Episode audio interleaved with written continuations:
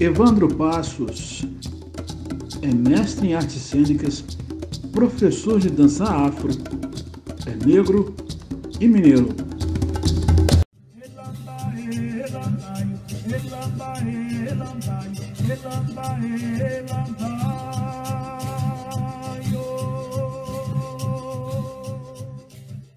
Ele é nascido em Diamantina, nas Minas Gerais. Ele é ator, bailarino, coreógrafo e pesquisador em cultura afro e africana, pós-graduado em estudos afro e africanos pela PUC Minas. É mestre em artes cênicas pela Unesp.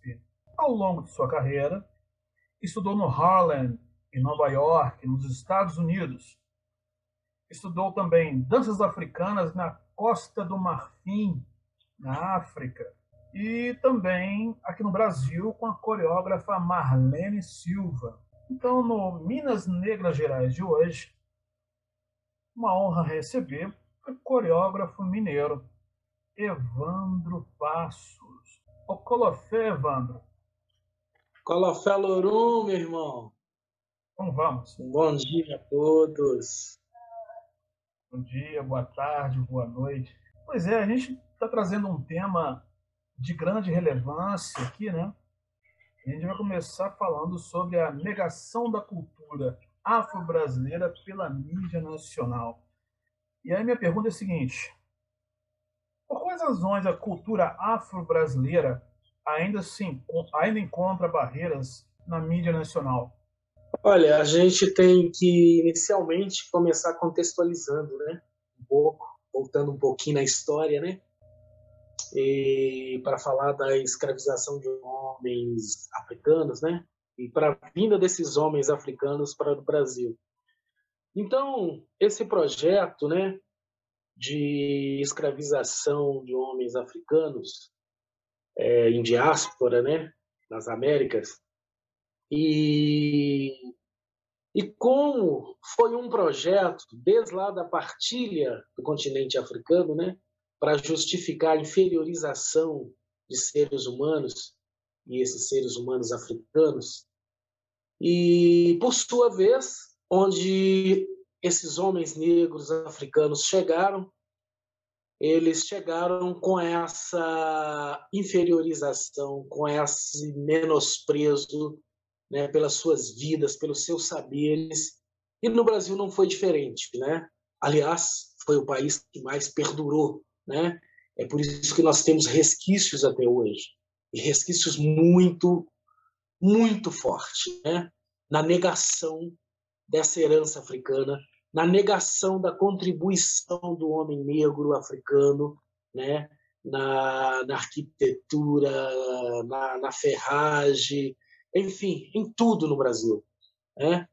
Que foi também pós-abolição, né? entre aspas, uma tentativa de negação, de apagar, de apagar né, as marcas deixadas pelos nossos ancestrais africanos. Então, houve uma tentativa de embranquecimento muito grande no Brasil, né? principalmente com o incentivo da vinda de imigrantes né? europeus, italianos, alemães e outros. Né? É, foi uma tentativa de embranquecimento, de apagar essa, essa marca da escravidão e tentar uma europeização do Brasil.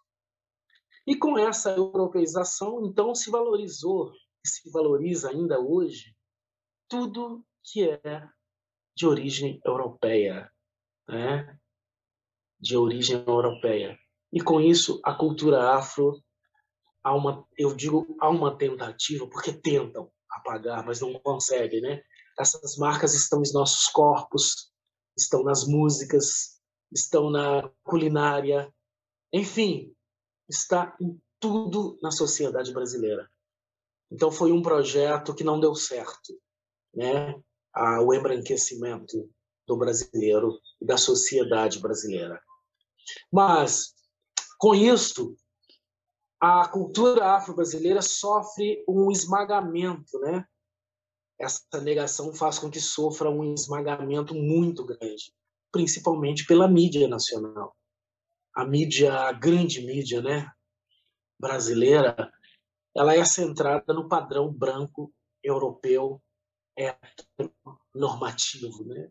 Então, com isso, o corpo negro feminino, masculino, ele não aparece nessa sociedade brasileira. Uhum. Tá?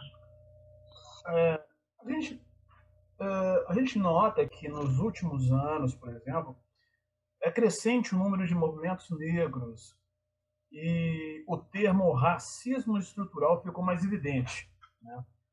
é, mais evidente do que nunca. Pelo fato de boa parte do povo brasileiro não valorizar ainda suas memórias ou não ter aprendido a valorizar suas memórias, você acredita que sejam esses movimentos algo passageiro ou eles vieram para ficar de vez para trazer uma nova filosofia, uma nova forma de pensar? Olha, eu falei disso ontem. Eu acho que esses movimentos vieram para ficar. Né? Por que, que eu digo isso? Nós tivemos um avanço com as ações afirmativas, com a Lei 10.639, né, que é da obrigatoriedade do ensino de cultura afro e africana no currículo escolar, a lei que inseriu a história da cultura africana nos currículos escolares brasileiros completou 10 anos. É uma forma de resgatar a contribuição do povo negro nas áreas social, econômica e política. O repórter Ricardo Carandina está no Palácio do Planalto e de lá tem mais informações. Boa noite, Carandina. Olá, Luciana, boa noite, boa noite a todos. A sanção desta lei no início de 2003 foi um dos primeiros atos do então presidente Luiz Inácio Lula da Silva. De acordo com o texto, os conteúdos de história e cultura afro-brasileira devem estar incluídos em todo o currículo escolar.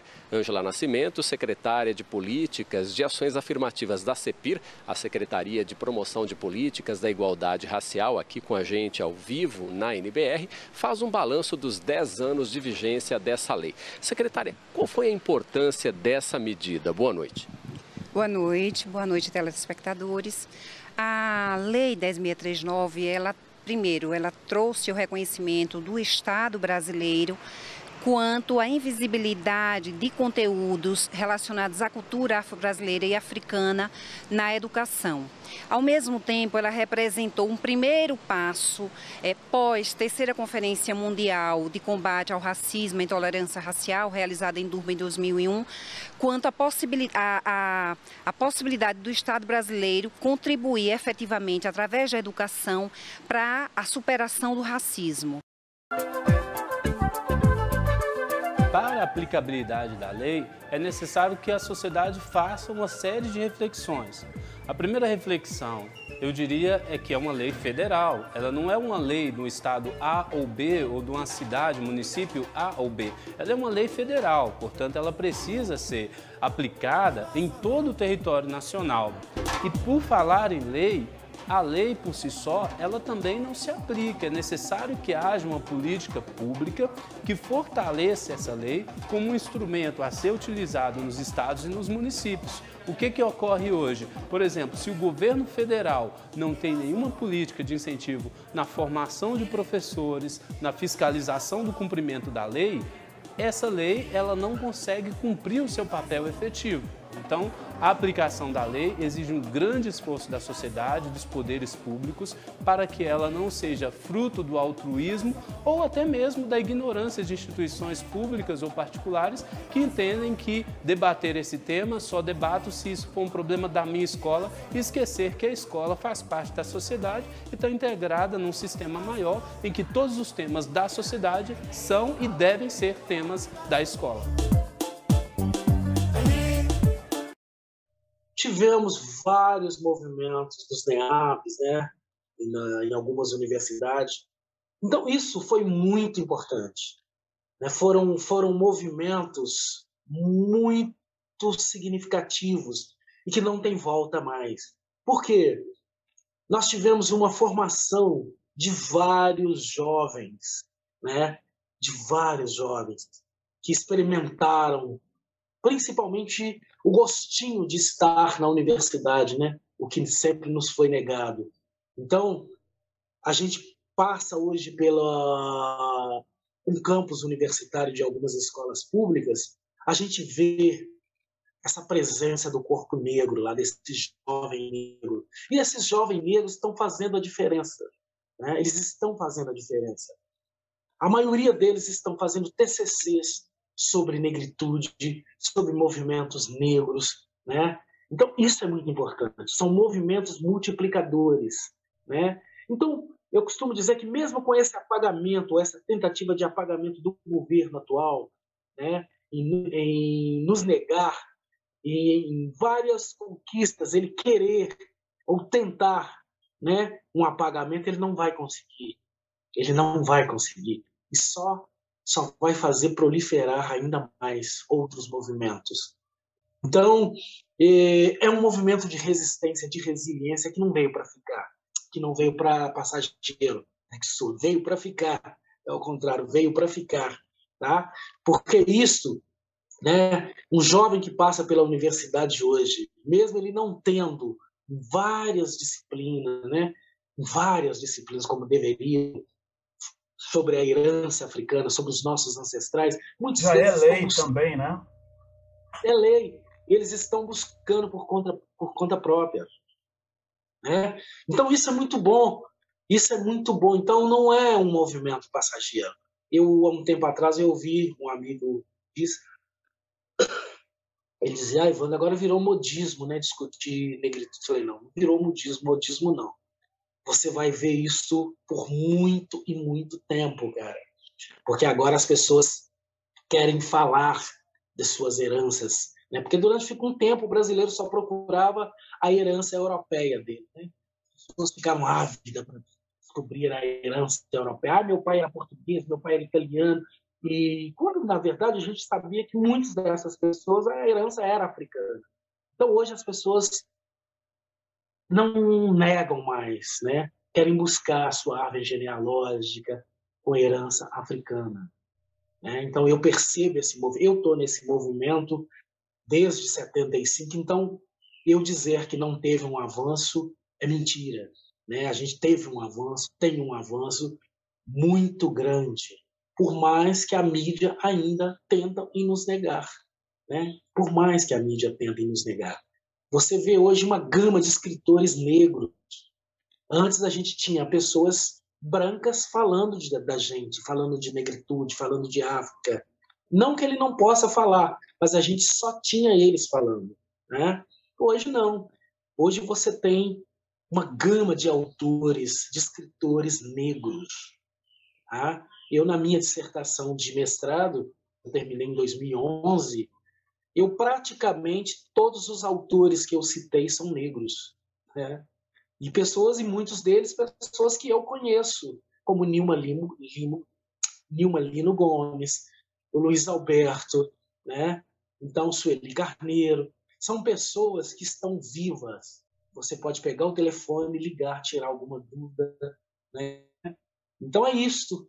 É isso que eu digo. Então, um avanço, sabe, imensurável. Imensurável. É, é uma questão de é, aquilombamento. Aquilombamento. Essa Sim. palavra, eu gosto muito dessa palavra, porque esse aquilombamento ele tem, ele tem vários significados para nós, né? Tem vários, vários, vários. Então é muito legal esse esse termo contemporâneo de aquilombamento, né? Como que a gente traz esse aquilombamento para a nossa contemporaneidade, para os nossos fazeres, né? Isso é muito bacana demais de se ver. É um movimento que me animador. Tá?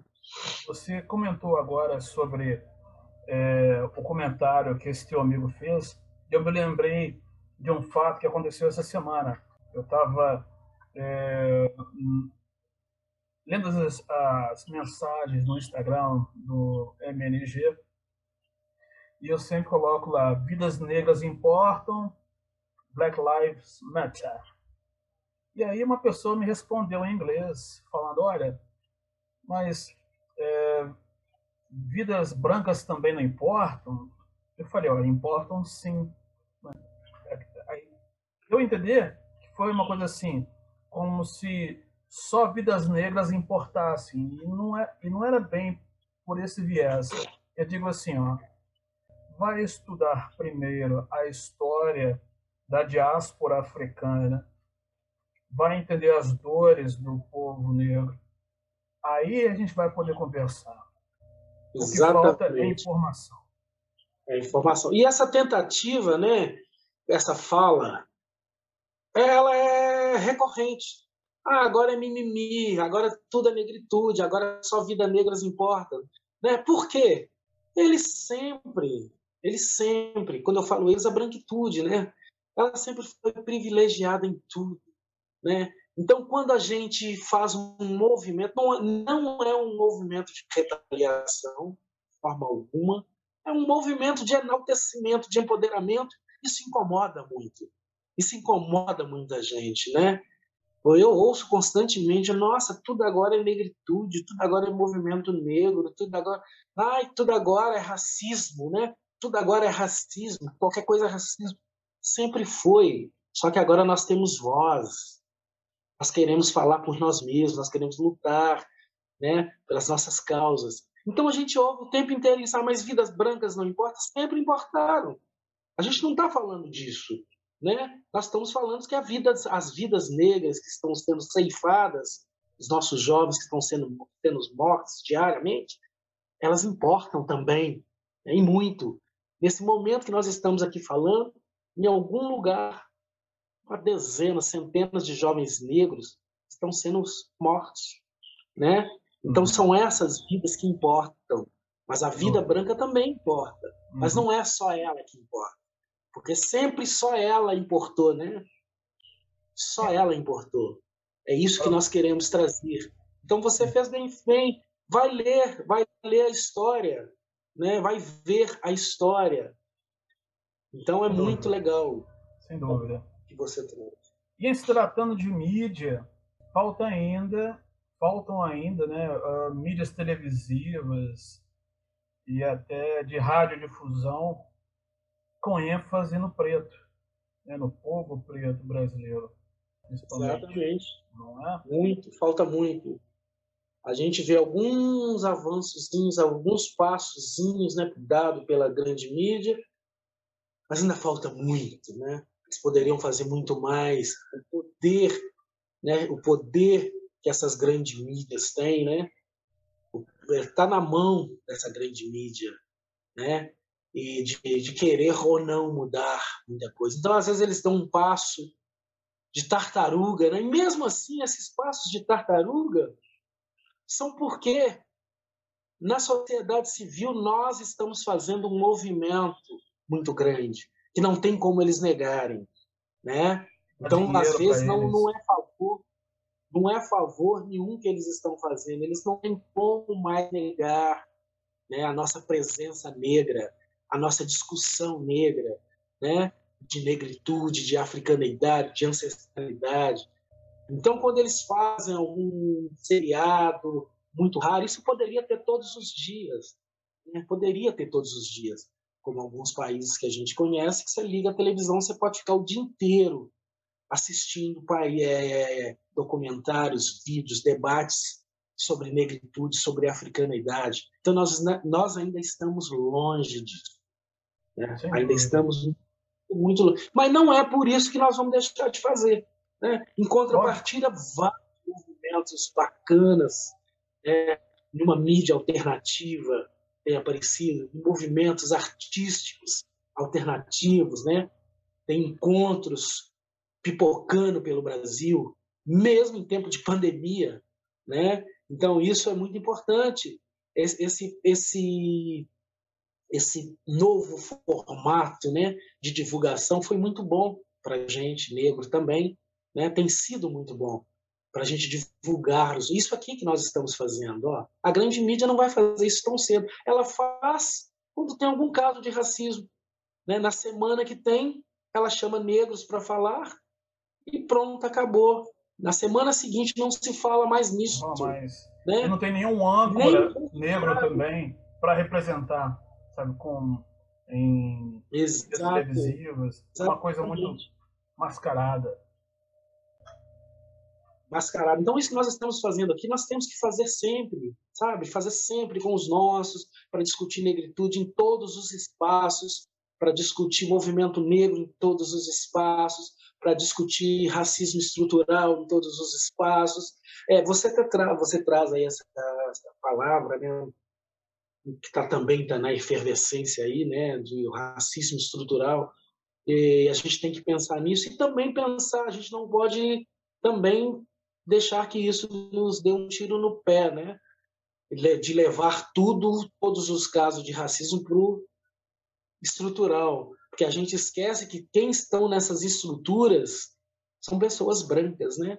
Então a gente, elas têm nome, elas têm endereço, elas têm RG, elas têm CPF, né? Elas estão numa instituição, numa estrutura, mas elas têm, são indivíduos também. Então eu fico com muito muito cuidado, né? Porque senão a gente leva o caso do racismo, a luta racial para um outro lugar e esquece do indivíduo que é racista, né? Que comete o ato racista, né? E se esconde atrás de uma estrutura. Não, não sou eu, é a estrutura. Muitas vezes a estrutura é organizada pelo indivíduo. Então a gente tem que pensar nisso muito com muito cuidado, falar desse racismo institucional estrutural, né?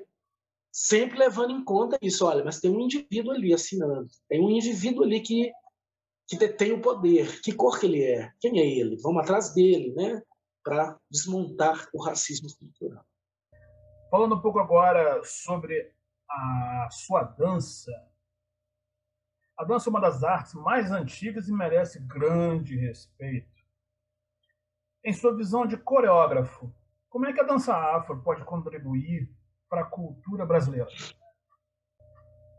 Ah, muito boa essa pergunta. Acho fantástico isso, né?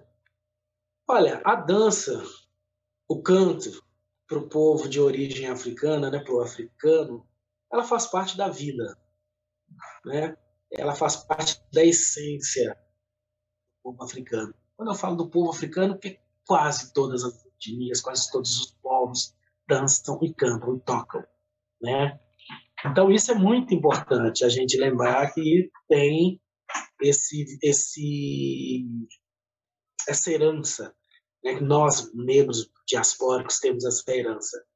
E como que a dança, né, no Brasil, na diáspora, ela pode ser um elo de ligação entre nós, nossos ancestrais, e os nossos irmãos contemporâneos em África. Né? Como que isso pode se dar ainda hoje? Exatamente falando disso, de como você não separa né, o intelecto do físico como a gente faz no Ocidente, né? Agora você é intelectual. Não, agora você vai dançar. Ou agora você vai trabalhar com a intelectualidade. Agora você vai dançar. Não. Para o africano é tudo muito junto eu lembro que as pessoas levam um susto muito grande, né? Quando eu falo que eu sou jornalista. Ué, mas você é jornalista dançarino, você é jornalista e coreógrafo? Olha só, isso é coisa do Ocidente. Na África isso é normal, né? Na África isso é muito comum. Você pega o africano, ele dança à noite ou de dia, ah, ele é, ele é motorista, ele é professor, é porque está tudo muito embricado. A gente vê isso, inclusive, nas religiões de matrizes africanas. Né? Lá está o Star, a mãe de santo, o pai de santo, e os filhos, os adeptos, na Umbanda também, todo mundo dança. Lá não se separa, olha, você não vai dançar porque você é intelectual, tá? Existe isso no candomblé? Existe isso na Umbanda? Não. Aqui todo mundo se dança, aqui todo mundo canta, né? Então, isso é muito importante quando a gente fala. E quando eu falo de dança afro, eu trabalho principalmente com jovens e adolescentes de vilas e favelas. Como é que é esse seu trabalho com, é, com essas populações carentes? Uhum. Olha, esse trabalho, é, na realidade, eu dou aula em vários lugares, né? mas o que a minha paixão, o, que me move é esse trabalho de ensinar danças de matrizes africanas, né? A dança afro, popularmente conhecido como dança afro, uhum. para jovens de vilas e favelas, né? que é um trabalho que eu já venho fazendo desde 82.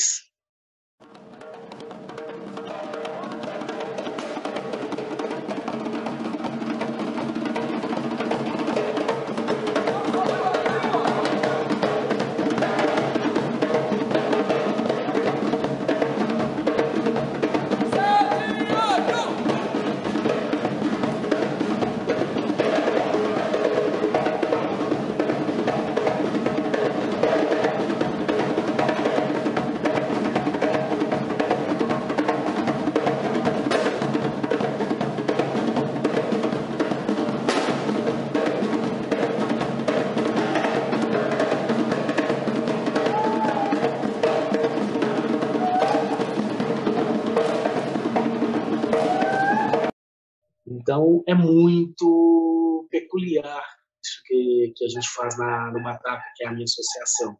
Né? Porque esses jovens, às vezes, chegam lá extremamente querendo negar a sua origem né? afro, a sua, a sua origem negra.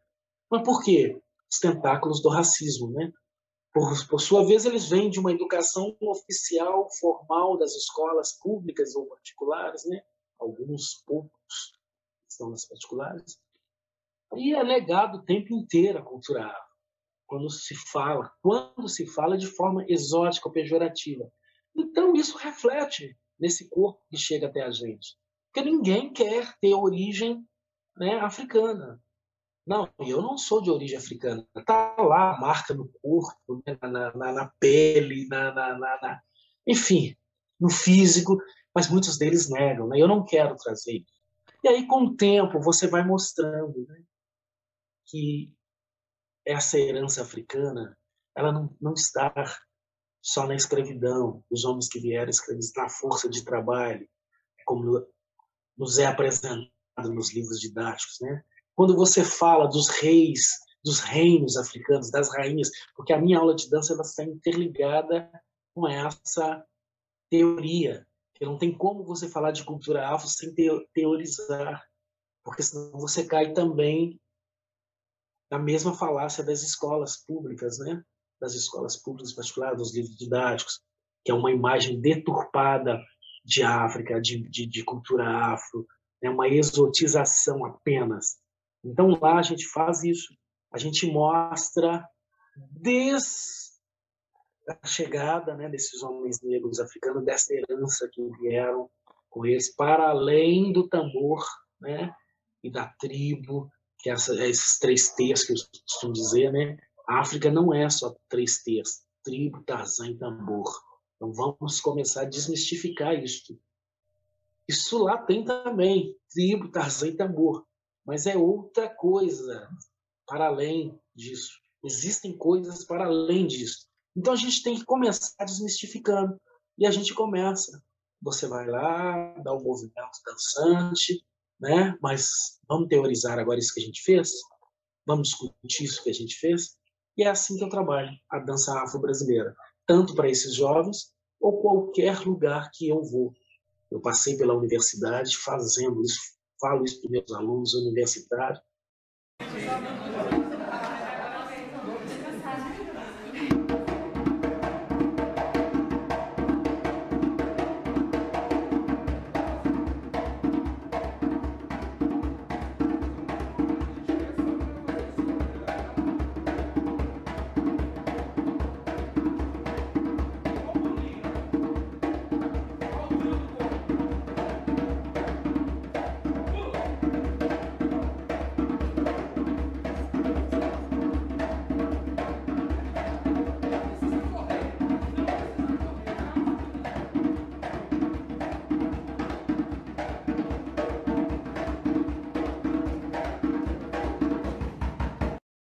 E não, é, não pensa você que eles saibam, então, que eles sabem também.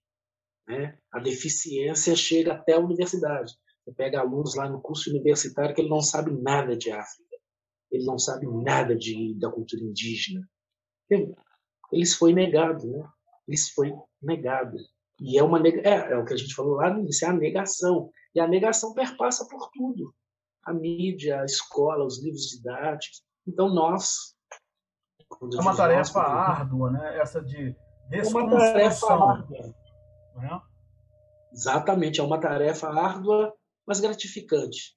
Gratificante. Então, eu, nesses 40 anos, já passaram mais de 700 jovens, muitos deles multiplicadores, né?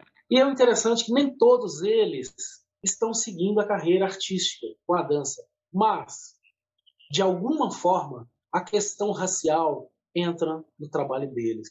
Isso é um feedback que eles me dão. Né? Tem vários trabalhando em várias áreas, em vários outros setores, mas o que eles aprenderam né, na, na Associação Sociocultural Bataca, eles levam para a vida. E é isso que a gente quer fazer. A gente quer que eles levem essa discussão para a vida. Não é só para quem vai dançar, dançar. Eu acho que o brasileiro precisa dessa discussão. Coisa boa, coisa boa. É, você falou de uma associação. Existe uma associação a qual você é, é afiliado e trabalha com esses projetos? Olha, sim. É, na realidade, é uma associação que eu criei. Na realidade, é uma, era uma companhia de dança. A gente tinha uma companhia de dança. Né? Companhia, uma companhia de dança Bataca. Hum. Aí a gente começou a implementar várias outras ações, né? Formação de professores para trabalhar a Lei 10.639, é, formação de, de coreógrafos, formação de músicos, percussionistas. E aí a gente percebeu que nós estávamos para além de uma companhia de dança, não era só uma companhia de dança.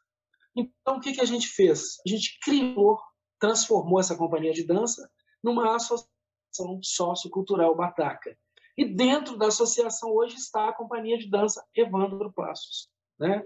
Então, nessa associação, as pessoas podem entrar para dançar, para fazer parte da companhia de dança Evandro Passos, ou elas querem aprender instrumento, elas querem aprender sobre herança africana, né? para serem multiplicadores disso em escolas, em seus projetos, em outros projetos, em suas comunidades.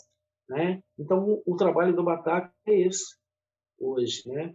é disseminar vários segmentos, várias temáticas, mas com foco na herança africana. Coisa boa. Legal. Estou é, sabendo que você tem uma grife. Ah, de, sim. É, roupas afro. Como é que é isso aí? Afro. Exatamente. Estou usando uma. Essa capulana, né? Esse mais ah. específico que chama sacaca. Eu, sinto, eu me sinto empoderado quando eu ponho uma roupa dessa, porque me representa. Eu gosto de cores, né? Então isso e sim, sabe, vou falar, vou, vou contar primeiro como que surgiu essa gripe. Né? Eu há mais de 20 anos, eu não uso roupa jeans, não uso roupa de shopping, eu não, eu nunca senti bem, né?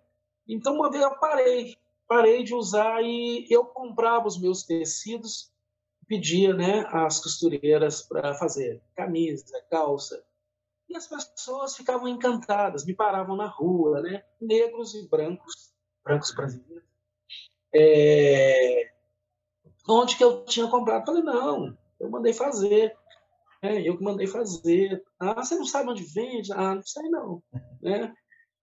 E eu fui dar aula no Rio de Janeiro, na Lapa. E eu sempre usei, inclusive, para dar aula, as minhas calças, para dar aula, as minhas camisas, camisetas, são todas com alguma referência ao continente africano, né? afro-brasileiro. E os alunos ficavam enlouquecidos, querendo comprar minhas roupas. Depois, ousadas. E aí, um dia o diretor brinca e falou, Evandro, por que, que você não comercializa? Faz, traz para vender. Eu falei, cara, eu sou péssimo vendedor. Ele falou, não, mas a gente te ajuda. E, e eu fiz. Eu levei de, de imediato, assim, eu levei umas 10 peças, saiu assim menos de 30 minutos. Todo mundo adquiriu alguma peça. Então eu, eu, eu falei, gente, as pessoas têm uma necessidade de usar uma outra roupa, né? É. Porque a gente. Eu, eu, ando nas ruas em Belo Horizonte, parece que você está numa escola, tá todo mundo vestindo a mesma coisa, tá, tá a, mesma, a mesma cor, o mesmo tom. Isso sempre me incomodou. Né? E ao mesmo tempo eu, eu frequentei muitos anos Salvador, eu voltava de lá encantado com a forma de vestir as, as pessoas de Salvador. Muito, muitas cores, muitas batas. E, e eu trouxe isso para cá, para mim, para andar. Então a grife surgiu aí. Aí eu chego a Belo Horizonte, continuei confeccionando e as pessoas de Belo Horizonte também adquirindo, meus alunos, e as pessoas. Um dia um cara quase bateu o carro na rua, porque ele me viu com uma camisa, ele queria parar o carro para me perguntar. Cara, que camisa maravilhosa, onde que é? Aí eu falei, é minha, sabe? Mas não deu para dar nem endereço. Né? Então a loja surgiu assim. E é bacana, porque agora, assim, é... eu tenho mandado para o Brasil inteiro, os artistas de Belo Horizonte têm comprado muito. Né? Então, não só os artistas, as pessoas para vestir no dia a dia. Isso é muito bom. Aí, mais uma vez, eu te digo, é a negação, né? A moda sempre também seguiu um estilo europeu. Né? Um estilo europeu, você não via uma vestimenta afro, nem modelo negro você via, ainda mais uma vestimenta. Às vezes punha um modelo né, para o exótico, aqueles modelos exóticos, só para falar, olha, estou cumprindo uma cota aqui, tá? Mas não tinha nada para o negro. Então hoje as meninas me pedem saia, me pedem vestidos, os homens camisetas, camisas, calças, né? E eu fico muito feliz, porque uma coisa não está desconectada da outra, não está desconectada com o que eu sempre quis, que foi trazer essa de, de dizer muito claro, a gente não é africano, eu não estou querendo vestir igual africano, né? Mas a gente incorpora elementos indígenas com elementos afro-brasileiros, e é isso. A moda Evandro Passo é essa. Minha loja é uma loja itinerante, eu levo ela onde eu vou, né? eu vou dar oficina, vou dar workshop, ela vai junto comigo, tá? E é isso. Aí surgiu a loja Evandro Passos. Já estou fazendo aqui um convite para uma parceria. Vamos fazer sim uma parceria bacana. Opa, já é, já é. Como é que estão esses tempos de pandemia para você? Você tem que se reinventar? Você está fazendo, é, promovendo aulas online? Como é que tá? Sim. Olha, foi muito. Desde abril de 2020 eu estou em aula remota. Pensei muito Falei, como que vai ser uma aula de dança afro-brasileira remota? Porque a gente é calor, a gente é tambores lá, com música ao vivo, abraços, afetividade. Isso é da cultura afro, né? Isso é da cultura indígena. A gente não tem aquela frieza europeia, né? E também é cultural, não vou entrar nesse mérito. Mas nós somos abraços, nós somos afetividade. Então, pensei muito mas eu falei, olha, eu não posso ficar sem trabalhar. E, ao mesmo tempo, os alunos estão ávidos para mexer com o corpo. Né? E eu sou professor do Arena da Cultura Escola Livre de Artes da Prefeitura de Belo Horizonte. Então, foi criada uma plataforma para a gente trabalhar as danças, a dança, teatro, enfim, várias oficinas. E eu me adaptei muito rápido, muito rápido. Né? Eu tenho um amigo que brinca, até o Adilson daí de São João, ele fala, Evandro, você é o cara que você é o cara que eu vejo fazendo mais trabalho online. Porque foi muito bom isso que eu te falei, né? Como que democratizou para muita gente. Obviamente tem muita gente que ainda não tem internet. A gente pensar também que o brasileiro está todo, todos, estamos todos conectados é mentira. Nós temos ainda um, um cinturão de miséria no Brasil muito grande. Então, tem gente que não tem internet ainda, tem gente que não tem um computador, tem gente que não tem celular. Não é porque ela não quer, não, porque ela não pode. Mas, de uma forma geral, a gente chegou em vários outros lugares também. É, hoje eu tenho contato com alunos do curso de dança lá em Dakar, a escola de dança né, em Dakar, em Burkina Faso. Então, por quê? Por causa disso aqui, por causa desse, desse trabalho remoto. Né? Em junho agora, vai, cara, até já fazer um convite aqui. Em junho agora eu vou dar uma, um workshop com uma academia de dança no Brooklyn, Nova York. Uau. Uma academia que trabalha com a diáspora. E estamos fechando aí, batendo o martelo. Como eu não posso ir lá agora, ela, a, a diretora falou: não, Evandro, então vamos, eu, vamos fazer aulas remotas como nós estamos fazendo aqui. É, a gente sabe que Minas é um grande celeiro cultural, né? É mensurável. Mas se tratando de dança, Sim. Temos, por exemplo, o Grupo Corpo, e o mestre Evandro Passos. Eu não sei se você conhece, já ouviu falar nesse cara por aí. Né? Aí é o seguinte: quais desafios encontrados em nosso estado no que se refere à dança afro? Olha, os desafios é a falta de incentivo para a cultura brasileira, né? E quando se fala em cultura de herança africana, mais ainda, né? Mais ainda. Você então, acha Minas isso um estado é racista ainda? Sim, sim. Conservador, né? O conservadorismo aqui é muito grande ainda, né? Muito, muito grande. Se eu disser que não mudou, que não tiveram avanços, eu estou mentindo. Tiveram avanços, sim, de quando eu comecei a dançar para agora mas ainda falta muito, né? Por causa do conservadorismo. Minas, a tradicional família mineira, né? E você mora numa cidade conservadora, né? Você pode sentir isso maior. Mas Belo Horizonte não fica diferente. Belo Horizonte não fica, não é diferente. Até porque Belo Horizonte é formada, a constituição da população majoritariamente são pessoas que vieram do interior, né? Então, elas carregam consigo vários ranços de interior. Então tem muita cara de interior Belo Horizonte, né? Falta muito para chegar. Uma roça grande, talvez, como já disseram por aí. Uma roça grande, talvez. É. Temos temos uma cultura maravilhosa, temos artistas maravilhosos que não deixam nada a desejar para lugar nenhum. É isso sem dúvida, na música, na dança e em tudo das artes plásticas, mas a forma de lidar com a arte aqui e da sociedade lidar com a gente artista ainda é uma coisa muito amadora. Basta ver os convites que as pessoas fazem para a gente, né, para apresentação, para dar aulas, né? Sempre, não, você vem, não tem cachê, mas a gente vai divulgar o seu trabalho. Isso é eterno, né? Com um ano, com dois anos, com três anos, com 40 anos, eu recebo ainda essas propostas. Não, cachê nenhum, mas nós vamos divulgar o seu trabalho. Eu falo, gente, 40 anos eu não preciso divulgar muita coisa mais não. É, agora eu preciso me manter, né? Mas às vezes alguns a gente vai, a gente põe na peneira e acaba a gente fazendo porque o artista quer fazer. Né? Nós somos do fazer. Mas o conservadorismo, o racismo e o preconceito ainda interfere muito no nosso trabalho aqui em Minas, infelizmente. Né? Eu falo isso porque eu já trabalhei, eu trabalhei quatro anos em São Paulo sem morar lá. Eu saía de Belo Horizonte todas as quintas-feiras, trabalhava sexta, sábado, domingo eu retomava para Belo Horizonte durante quatro anos.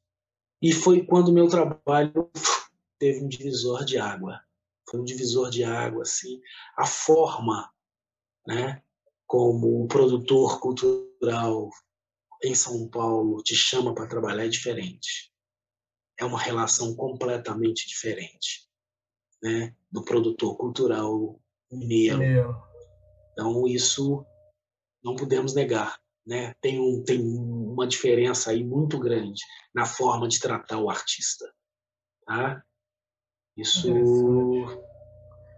É, a impressão que eu sempre tive, perdão, é que enquanto o paulistano diz, olha, quanto vamos ganhar nessa? O mineiro diz, quanto eu vou ganhar nessa? É sempre o próprio umbigo. E ainda com resquícios intrínsecos de racismo estrutural. É, estamos chegando ao final da nossa entrevista. Você é um artista plural, você é uma pessoa plural. Né? É, minha amiga Monique Lombardi foi quem te indicou. Ela é daqui de São João. Beijo para Monique. Monique é uma querida, grande amiga, incentivadora. Adoro Monique. E aí, ela falou, ela fez assim, fez flores, ó, você, tem, você tem que entrevistar o Evandro, você tem que entrevistar o Evandro. Então tá aí. Estou né? cumprindo a minha palavra. Muito, muito legal. Seu programa, seu trabalho é muito bacana. Um trabalho sucesso para você sempre. Obrigado, meu querido. A gente também quer te agradecer de coração pela sua participação. E eu que... gostaria que você deixasse uma mensagem para todos os pretos e pretas, Brasil afora. Diga lá. Olha, a mensagem que eu quero deixar é essa: não se deixe abater por nenhuma adversidade. Tá? E nós estamos vivendo um momento difícil, muito difícil. E esse momento difícil, quem ele mais atinge? Nós, negros, né? Não se deixe abater, porque é exatamente isso que eles querem. Né? E aí eu vou lembrar uma frase, vou terminar com uma frase da nossa querida Conceição Evaristo. Prometeram nos matar, combinamos não morrer.